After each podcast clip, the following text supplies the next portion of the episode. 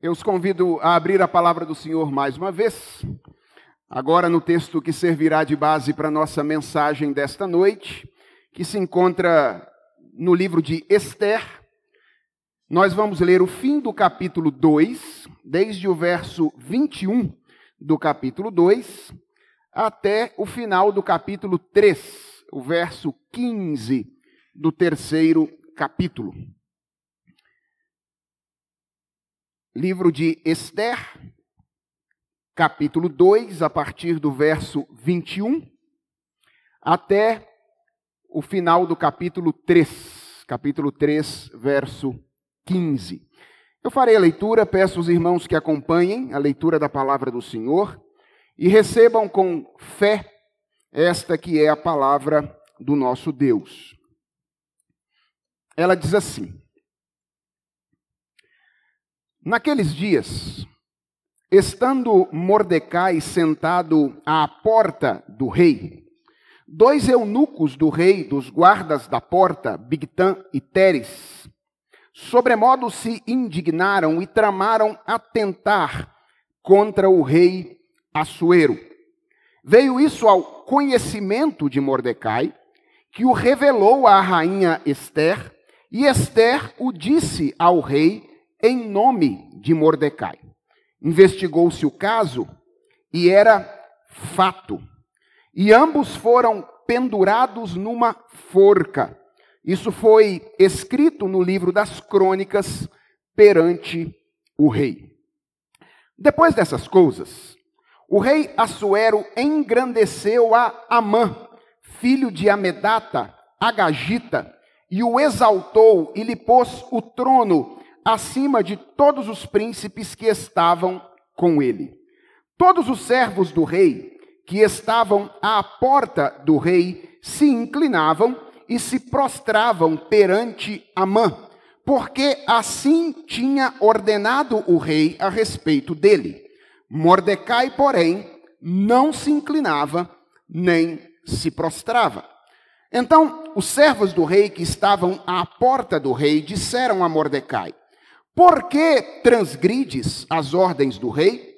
Sucedeu, pois, que dizendo-lhe eles isto, dia após dia, e não lhes dando ele ouvidos, o fizeram saber a Amã, para ver se as palavras de Mordecai se manteriam de pé, porque ele lhes tinha declarado que era judeu.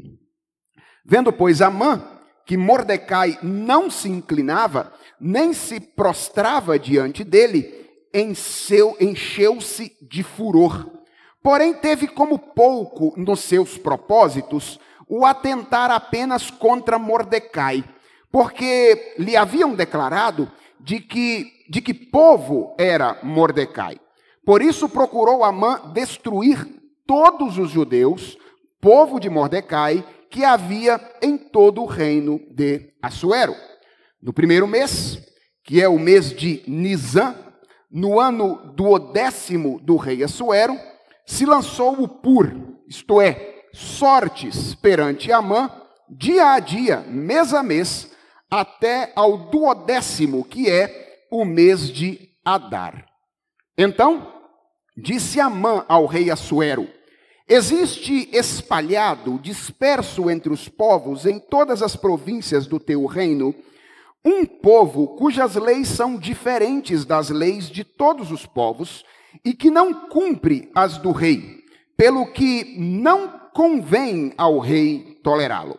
Se bem parecer ao rei, decrete-se que sejam mortos, e nas próprias mãos dos que executarem a obra, eu pesarei dez mil talentos de prata para que entrem nos tesouros do rei. Então o rei tirou da mão o seu anel, deu a Amã, filho de Amedata, Agagita, adversário dos judeus, e lhe disse: Essa prata seja tua, como também esse povo, para fazeres dele o que melhor for de teu agrado. Chamaram, pois, os secretários do rei, no dia 13 do primeiro mês, e segundo ordenou Amã, tudo se escreveu aos sátrapas do rei, aos governadores de todas as províncias, e aos príncipes de cada povo. a cada província no seu próprio modo de escrever, e a cada povo na sua própria língua. Em nome do rei Assuero se escreveu, e com o anel do rei se selou.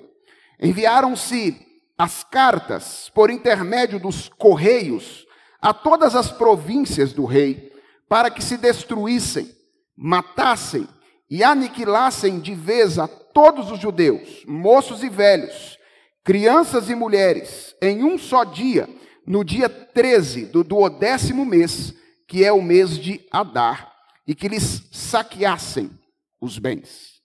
Tais cartas encerravam o traslado do decreto para que se proclamasse a lei em cada província. Esse traslado foi enviado a todos os povos para que se preparassem para aquele dia. Os correios, pois, impelidos pela ordem do rei, partiram incontinente. E a lei se proclamou na cidadela de Suzã. E o rei e Amã se assentaram a beber, mas a cidade de Suzã estava perplexa. Vamos orar mais uma vez, irmãos.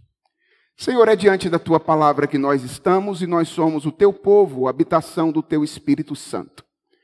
Sabemos que dependemos do Senhor em todos os momentos da vida e em momentos como este dependemos de ti de maneira toda especial, porque precisamos ouvir a tua voz, queremos ser edificados pelo poder da tua palavra. Fala conosco, portanto, Senhor, enquanto nós meditamos nesta passagem, é a nossa oração, é o nosso pedido encarecido que fazemos em nome de Jesus. Amém. Irmãos, não existe boa história sem crise. A crise é, por assim dizer, o núcleo de uma boa história. Como nós já vimos, Esther tem uma crise logo no primeiro capítulo, que é aquela protagonizada pela rainha Vasti. Mas ela foi tão rapidamente contornada pelo império da Pérsia que nem conta como uma crise real. Uma história que se preze precisa de uma crise maior. E a crise da história de Esther nasce exatamente aqui no capítulo 3, que é o texto que nós lemos hoje. Nós vamos considerar este capítulo nessa noite, e o meu desejo é que nós possamos ver e aprender com este capítulo a respeito da nossa vida na tensão entre os dois reinos. Somos filhos de Deus, mas vivemos na cidade dos homens sob o desafio de viver como filhos de Deus nesta cidade. O capítulo começa com uma atitude de Assuero, capítulo 3. Nós não sabemos exatamente por que cargas d'água Assuero resolve honrar e conceder poder a um homem chamado Amã. O verso de número 1 do capítulo 3 diz que Assuero pôs o trono de Amã acima de todos os príncipes. Ou seja, o autor do livro de Esther começa o capítulo 3 nos dizendo que Assuero resolveu fazer de Amã uma espécie de primeiro-ministro do império da Pérsia naquela ocasião. E o verso de número 2 diz que ele ordenou a todos aqueles que trabalhavam no palácio que concedessem honra a Amã, que honrassem a este homem, se curvando perante ele. Ao que tudo indica, a essa altura, Mordecai era um dos homens que trabalhavam no palácio. Existe uma expressão aí que aparece tanto no verso 21 do capítulo 2, quanto no verso 2 do capítulo 3, que aponta para isso. Mordecai estava à porta do rei. Essa expressão, ao que tudo indica, significa que Mordecai era uma espécie de trabalhador do palácio, uma espécie de porteiro do palácio naquela ocasião. E o texto nos diz que, enquanto todas as pessoas se submetiam sem maiores dificuldades àquela ordem de Assuero relacionada a Amã, ou seja, enquanto todas as pessoas não viam nenhum problema em honrar Amã, em se curvar perante ele, Mordecai decidiu se rebelar contra essa ordem e resolveu não cumprir essa ordem de Assuero. A pergunta que não quer calar aqui de início é: isso era o que ele deveria ter feito? Quando Mordecai toma essa decisão, ele está agindo de maneira correta? De imediato, essa parece ser uma pergunta fácil. Mas, irmãos, quando nós olhamos para o texto com cuidado, nós percebemos que ela é uma pergunta difícil que nos conduz à primeira grande lição que eu gostaria de compartilhar com vocês nesta noite. E a lição é a seguinte: é a de que a vida na tensão entre os dois reinos implica muitas vezes decisões difíceis. Eu vou repetir. A vida na tensão entre os dois reinos implica muitas vezes decisões difíceis. Bem, como eu disse de imediato, a nossa tendência é olhar para essa atitude de Mordecai e responder a essa pergunta positivamente, dizendo: sim, Mordecai agiu corretamente e fez aquilo que ele deveria fazer nessa ocasião. Isso porque, na maioria das vezes, nós costumamos pressupor que o que nós temos diante de nós aqui é um dilema religioso. E que Mordecai entendeu isso e, portanto, não quis negociar a sua fidelidade ao Senhor nesta ocasião. Vejam, pode ser, mas há algumas coisas na passagem que, se consideradas, mostram que essa é uma conclusão, no mínimo, um pouco apressada. A primeira coisa importante que a gente precisa saber é que naqueles dias, o ato de curvar-se diante de alguém não era necessariamente um ato de adoração.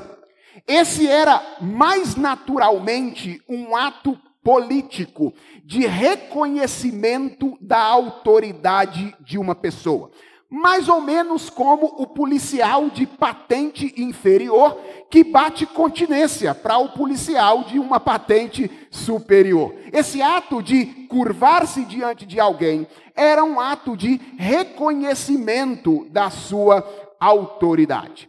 Talvez você esteja olhando aqui e dizendo, mas, pastor, não é verdade que nas culturas antigas, política e religião estavam muito conectadas.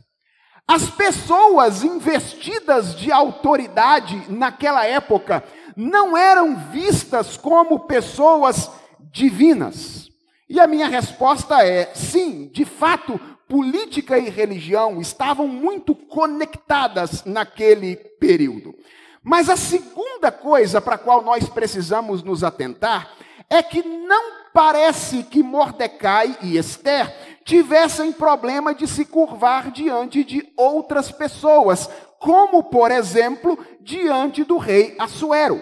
Quando nós chegarmos ao capítulo 8, que é o capítulo em que Esther adentra a presença do rei para fazer o seu pedido, nós vamos ver Esther fazendo isso, curvando-se diante de Assuero para pedir que o seu povo seja poupado naquela ocasião. Ela não tem dificuldade de reconhecer a autoridade de outras pessoas ao longo de toda a passagem.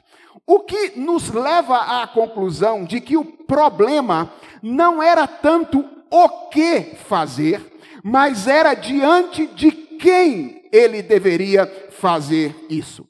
Mordecai tinha um problema particular com Amã.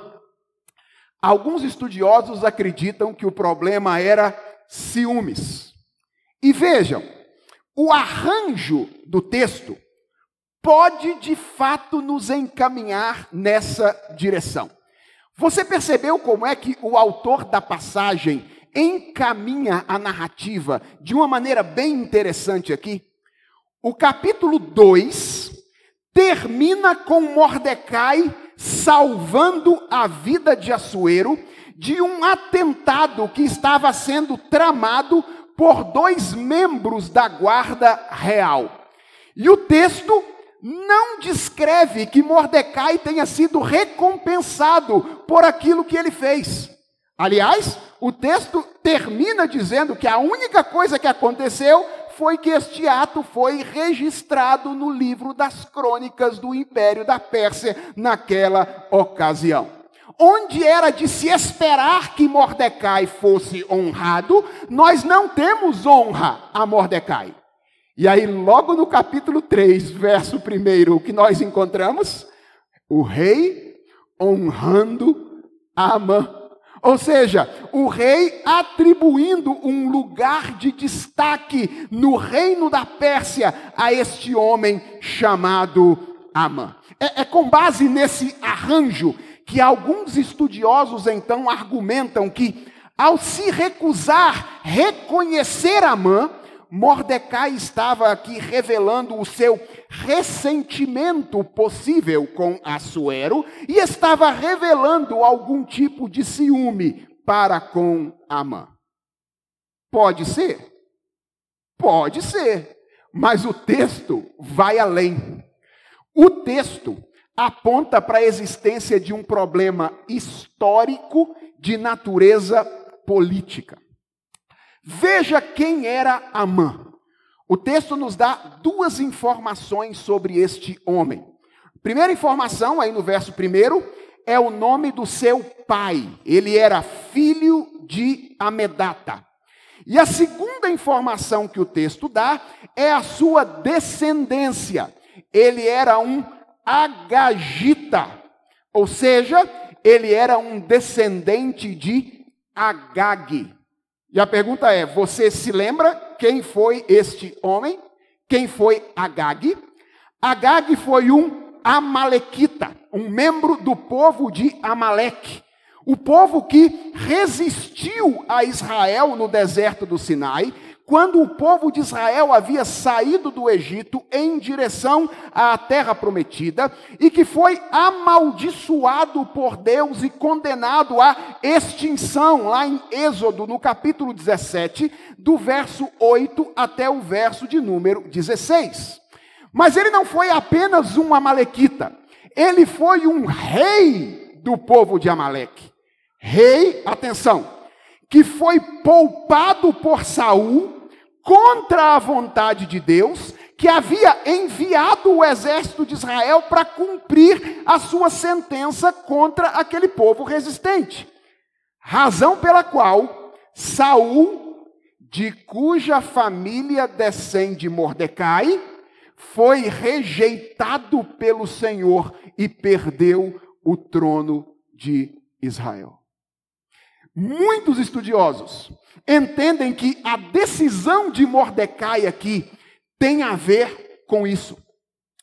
Curvar-se para Assuero não era tanto um problema para ele, mas para Amã era, porque isso significava se submeter a um inimigo histórico, odiado de seu povo e odiado especialmente da sua família. E, e, de fato, essa pode ter sido mesmo a maior razão. Porque quando os outros trabalhadores do, do palácio uh, tentam convencer Mordecai a mudar de ideia, a razão que ele oferece é: eu sou judeu. Sim, isso pode significar: eu sou servo do Deus verdadeiro e eu não posso me curvar diante dos ídolos mas também pode significar eu jamais vou reconhecer a autoridade de um Amalequita, eu jamais vou reconhecer a autoridade de um Agagita. Então, a pergunta é: Mordecai deveria ter feito isso? É difícil responder. E isso nos ensina que neste mundo criado por Deus, mas onde o pecado se faz presente, tanto fora quanto dentro de nós, tomar decisões nem sempre é algo tão simples quanto nós gostaríamos que fosse. As circunstâncias internas e externas, às vezes, irmãos, fazem da aplicação da vontade de Deus algo extremamente desafiador para nós. Atenção, deixa eu fazer um parêntese aqui. Eu preciso declarar que existem situações em que não há qualquer dificuldade.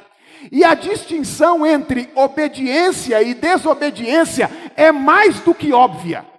E nós, às vezes, vemos cristãos usarem a existência de dificuldade para desobedecer quando era claro que eles deveriam obedecer.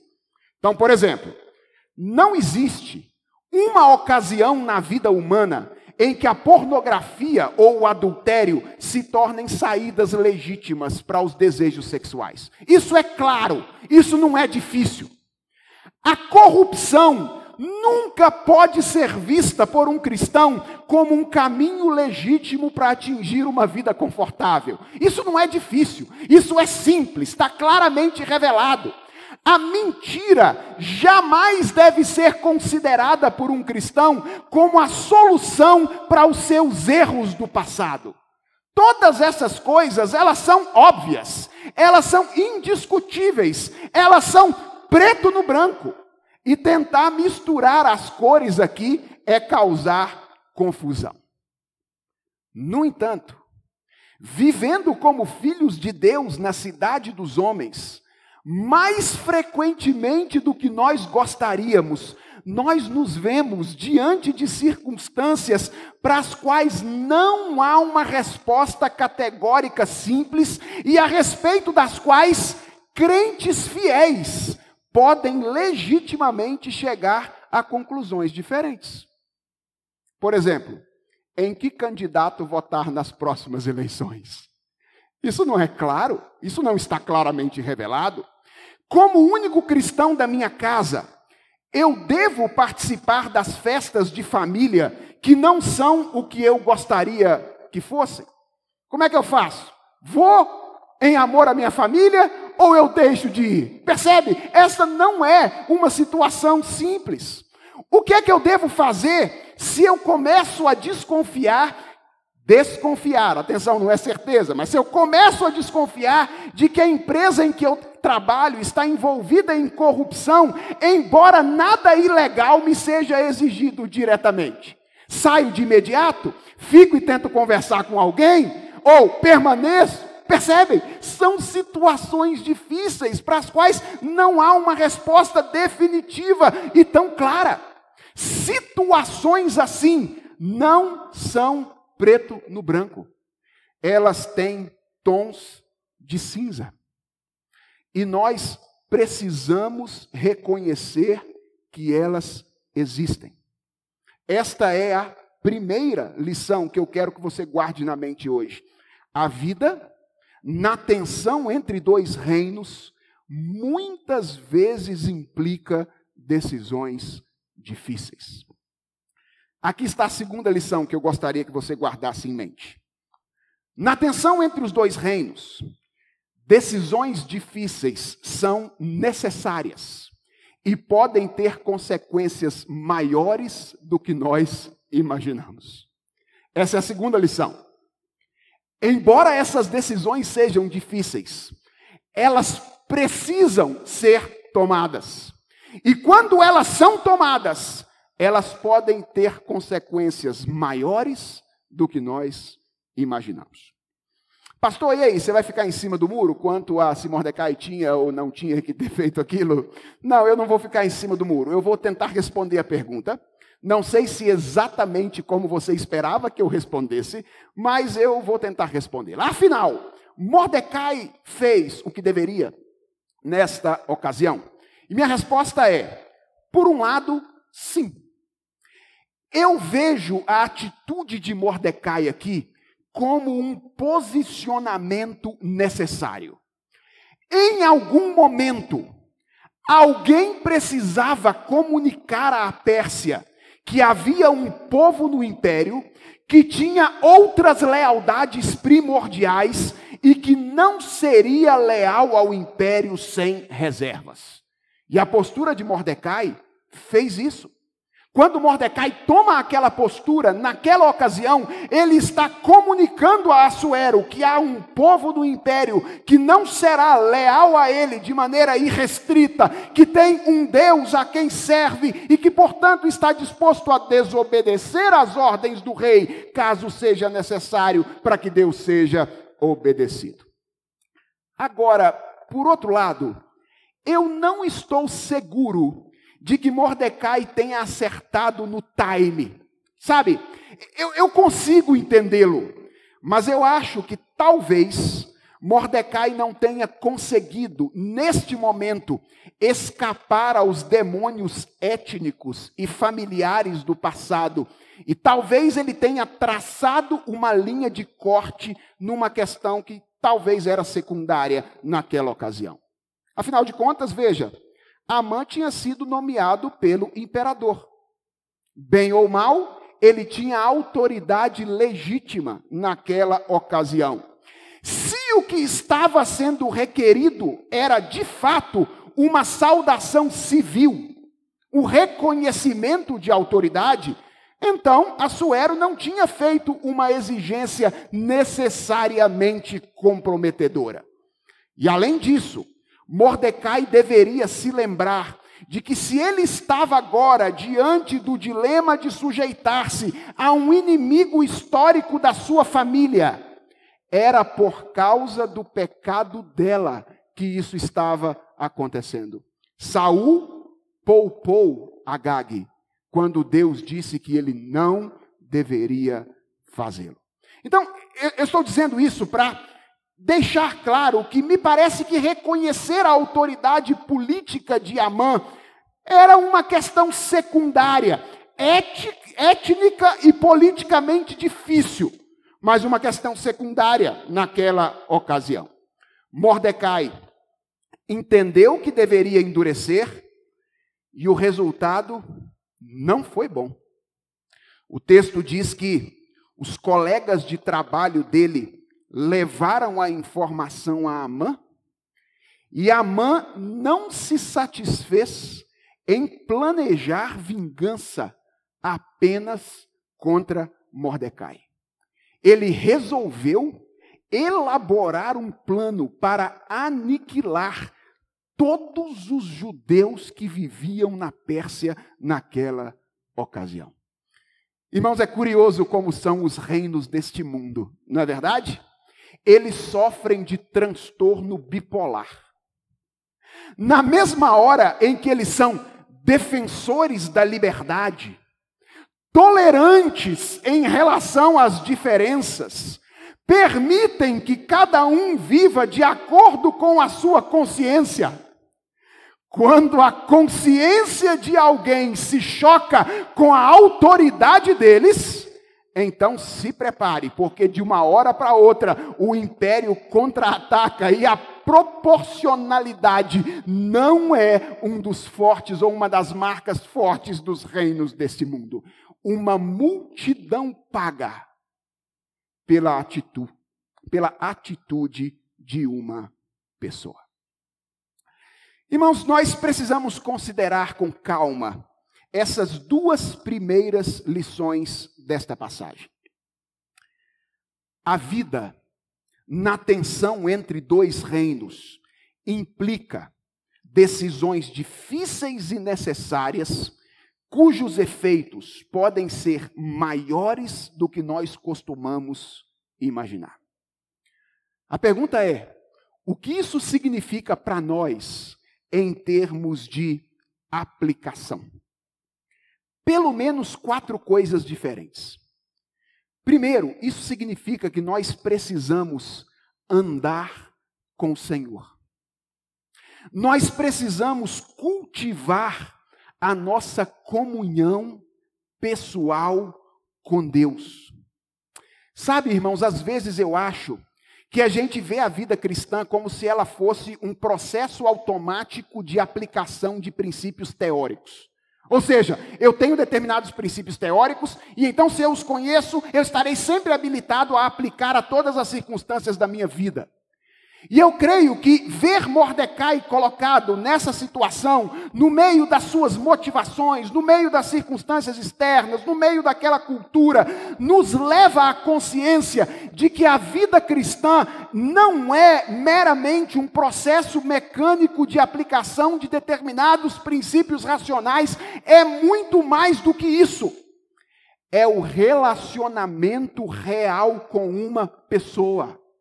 Ser cristão e agir como um cristão no mundo é ser pessoalmente dirigido pelo Senhor, é, é, é ser guiado pessoalmente, individualmente por Deus ao discernimento sobre como nós devemos agir em cada situação.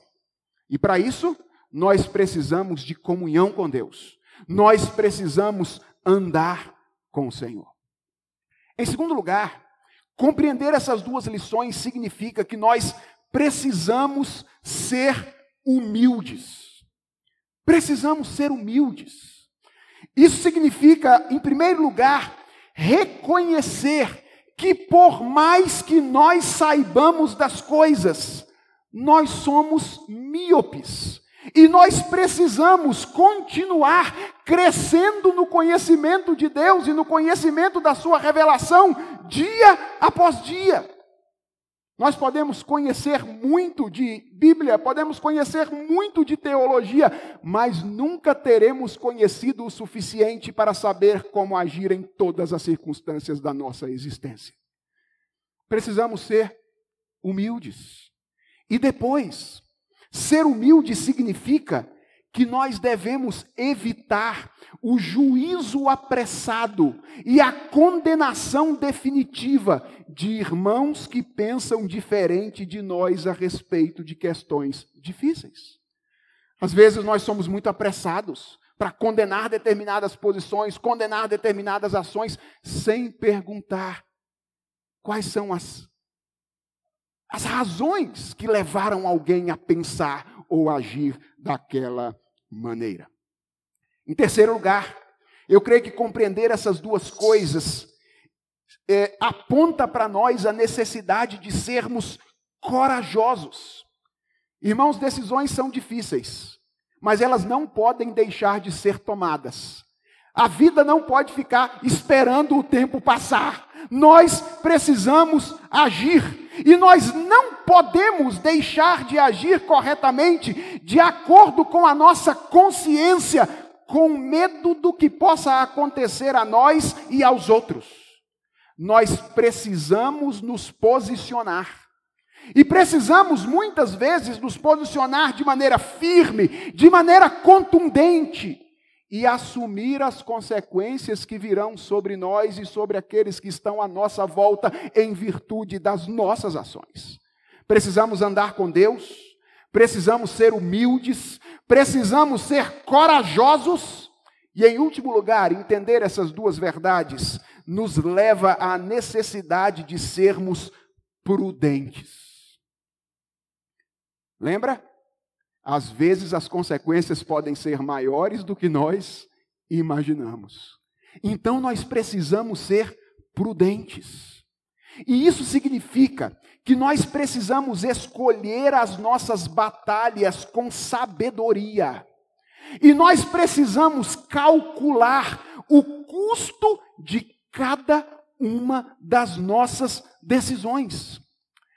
E sabe qual é o grande desafio para que nós sejamos sábios nesse particular, meus irmãos? É manter em mente a natureza da guerra na qual nós estamos envolvidos.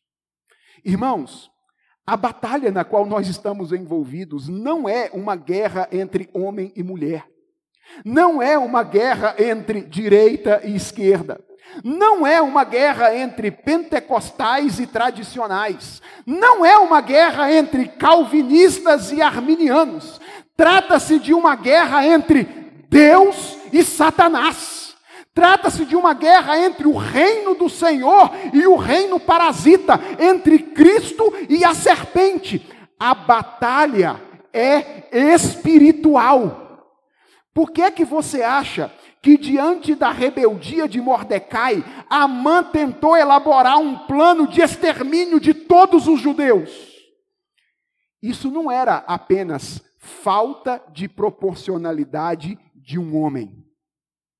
Isso era o império das trevas. Satanás agindo por trás desta situação cultural para tentar pôr fim ao plano de Deus de trazer ao mundo aquele que esmagaria a sua cabeça no futuro. Essa é a guerra. Essa é a batalha na qual nós estamos envolvidos. E quando nós perdemos isso de vistas, nós entramos em batalhas secundárias e nós coamos mosquitos e engolimos camelos. Como Mordecai, nessa situação, nesse momento, que se recusava a bater continência para Amã, mas aparentemente não via qualquer problema em que a sua sobrinha filha se tornasse um dos brinquedos de Assuero.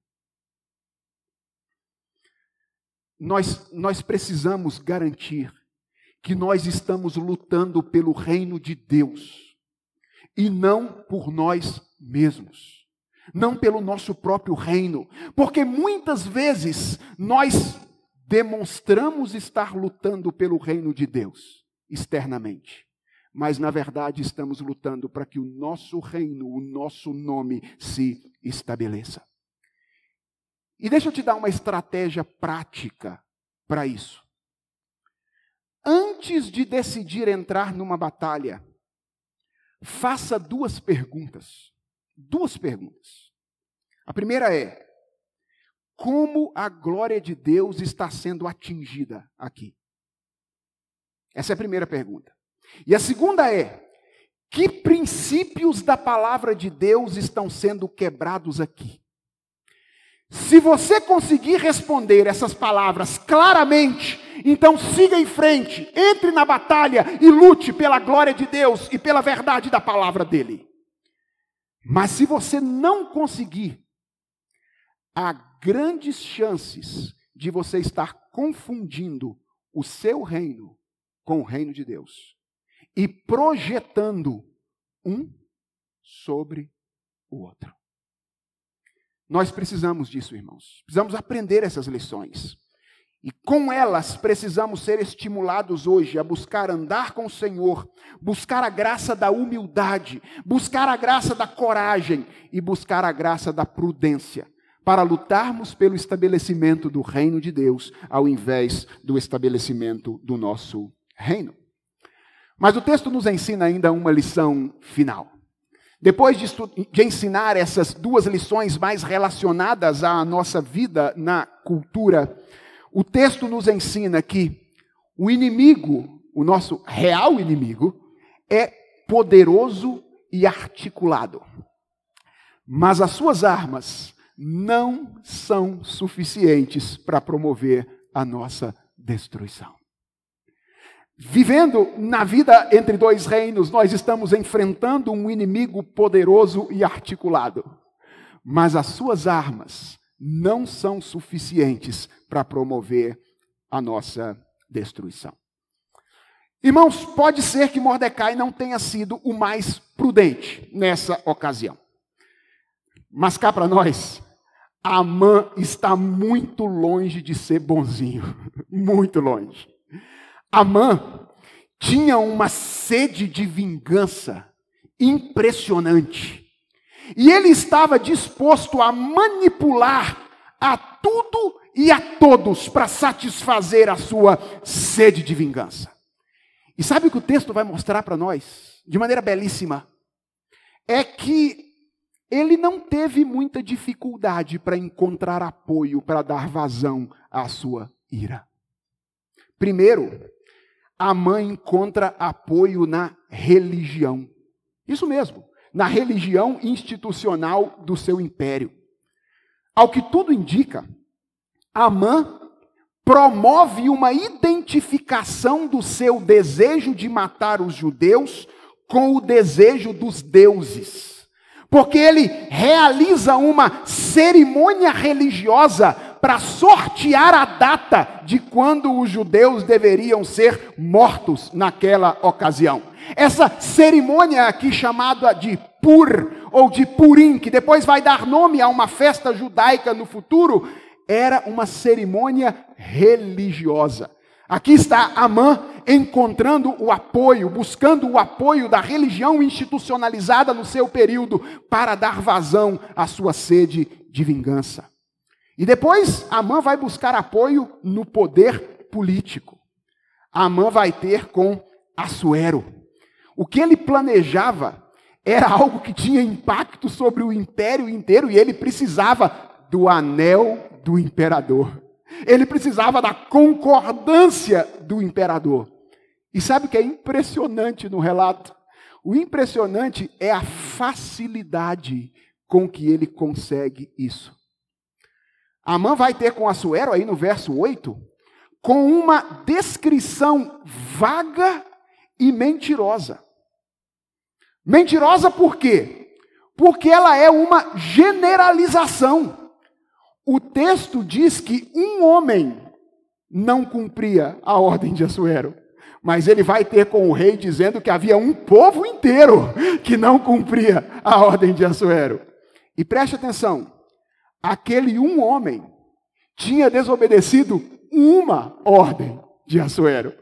Mas ele vai ter com Assuero dizendo que ah, aquele, aquele povo todo não obedecia todas as ordens do rei. Ele vai então ter com Assuero com uma, uma descrição mentirosa e uma descrição vaga. Você percebe no verso 8 que ele nem diz que povo é esse. Existe um povo aí no, no meio dos outros que não faz aquilo que o Senhor manda. E isso foi suficiente. Foi suficiente. Essa descrição vaga e mentirosa convenceu o coração de Assuero. Porque, irmãos, como é comum entre os governadores desse mundo, Assuero não estava lá muito preocupado com o que estava acontecendo com as pessoas sob a sua liderança. Ele estava preocupado consigo mesmo, no sentido mais egoísta da palavra. E o texto mostra isso de uma maneira extremamente irônica mostrando o nível de preocupação de Assuero com o alvoroço causado pela publicação do plano de Amã. Você percebeu isso?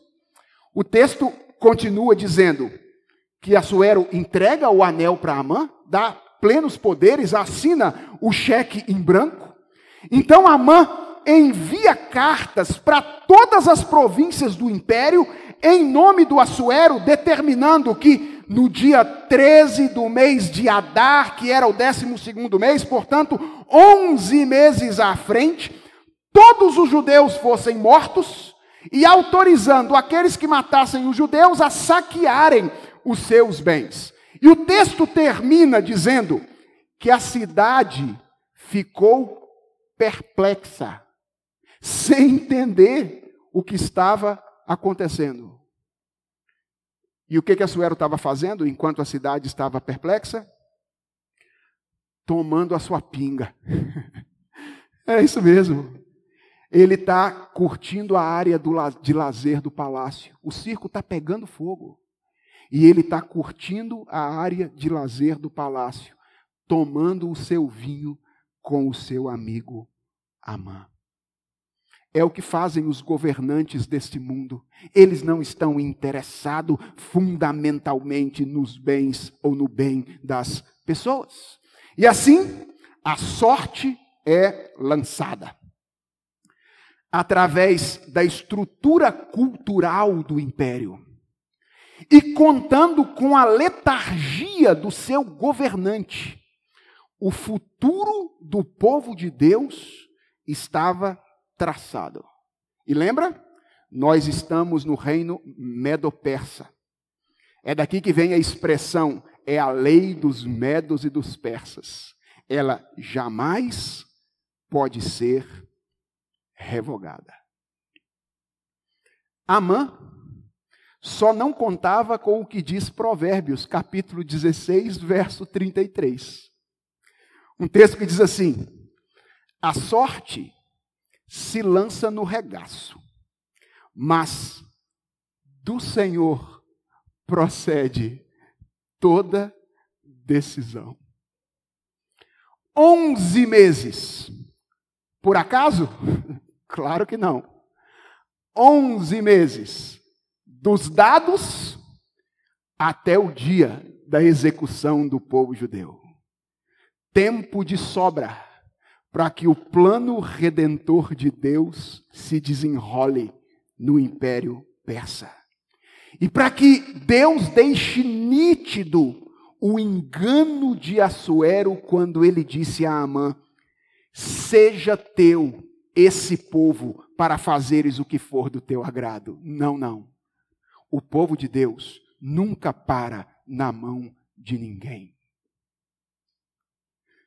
Oportunamente, nós vamos ver nos próximos capítulos como essa situação vai ser revertida pela providência de Deus. Hoje, o que nos importa perceber aqui, o inimigo conta com muitas armas para atentar contra o plano de Deus e contra aqueles que nele estão incluídos.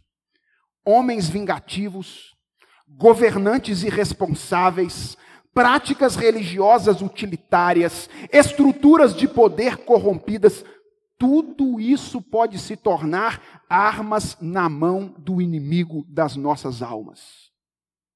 E algumas vezes, a isso se soma a nossa própria precipitação e pecado. Mas ele não obterá a vitória, porque nós somos do Senhor ao contrário do que Assuero disse a Amã, seja teu este povo, nós somos do Senhor. Nós pertencemos a Ele. E Ele nos protege do início ao fim. E meus irmãos, cá para nós, talvez essa seja a maior das ironias, no bom sentido.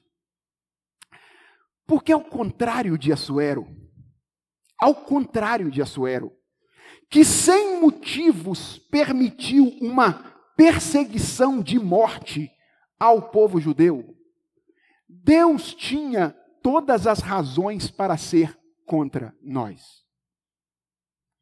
Nós o rejeitamos. Nós recusamos a reconhecer o seu senhorio e a nos submeter integralmente à sua vontade. Ao contrário de Amã, o nosso inimigo tinha razões suficientes para nos acusar diante de Deus e justificar o nosso extermínio. Com toda razão, o grande rei poderia promulgar um decreto de destruição contra nós. Mas o que ele fez? Por causa da sua graça, o que ele fez por causa da sua misericórdia? Ele não deu ouvidos às acusações de Satanás.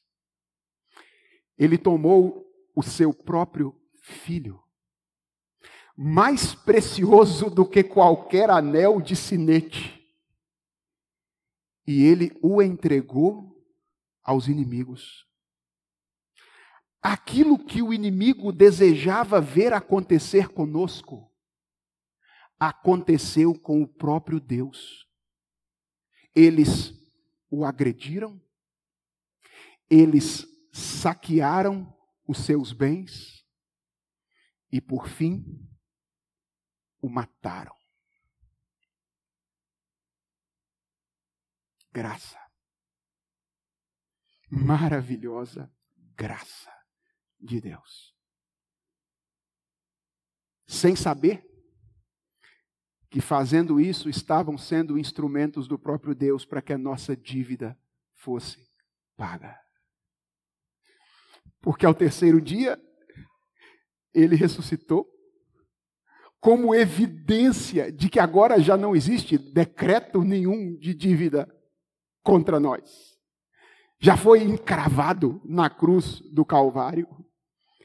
E agora, ao invés de sentenças de morte, o que chega pelos correios ao, aos quatro cantos da terra é a mensagem de vida sobre a existência de um reino onde a vida se desenrola sob valores diferentes daqueles sob os quais se desenrola a vida nos palácios da Pérsia.